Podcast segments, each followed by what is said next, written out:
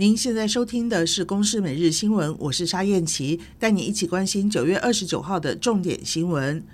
全球暖化带来的极端气候冲击人类和自然，许多国家纷纷宣誓将达到二零五零净零碳排目标。中研院士李远哲二十八号在台南指出，二零五零年零排碳是不可能的，政府是在骗自己。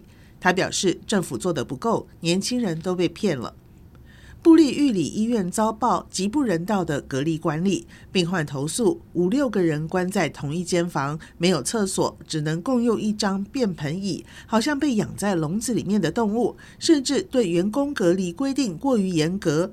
玉里医院强调，防疫比照指挥中心颁布的做法，而指挥中心则表示，员工所说的隔离措施如果属实，已经超出指挥中心的指引规范。媒体报道，民众住院支出恐怕会增加。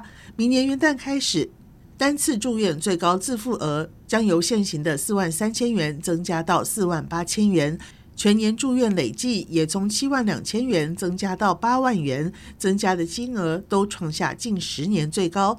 重大伤病、低收入户则不受影响。云林县西螺镇的一处杂草，昨天晚间六点多，因为不明原因燃烧。由于火势不小，还延烧到一旁的铁皮屋。消防人员紧急加派人力支援，所幸屋内没有人员受困。火势在大约半个小时之后扑灭。云林县消防局第二大队大队长沈俊兴说：“现场是废弃的工厂啊，那堆置了很多保丽龙，那一些废弃物。”那还好，就是火势的部分来讲的话，没有没有波及到邻近的建筑物。以上由公视新闻制作，谢谢收听。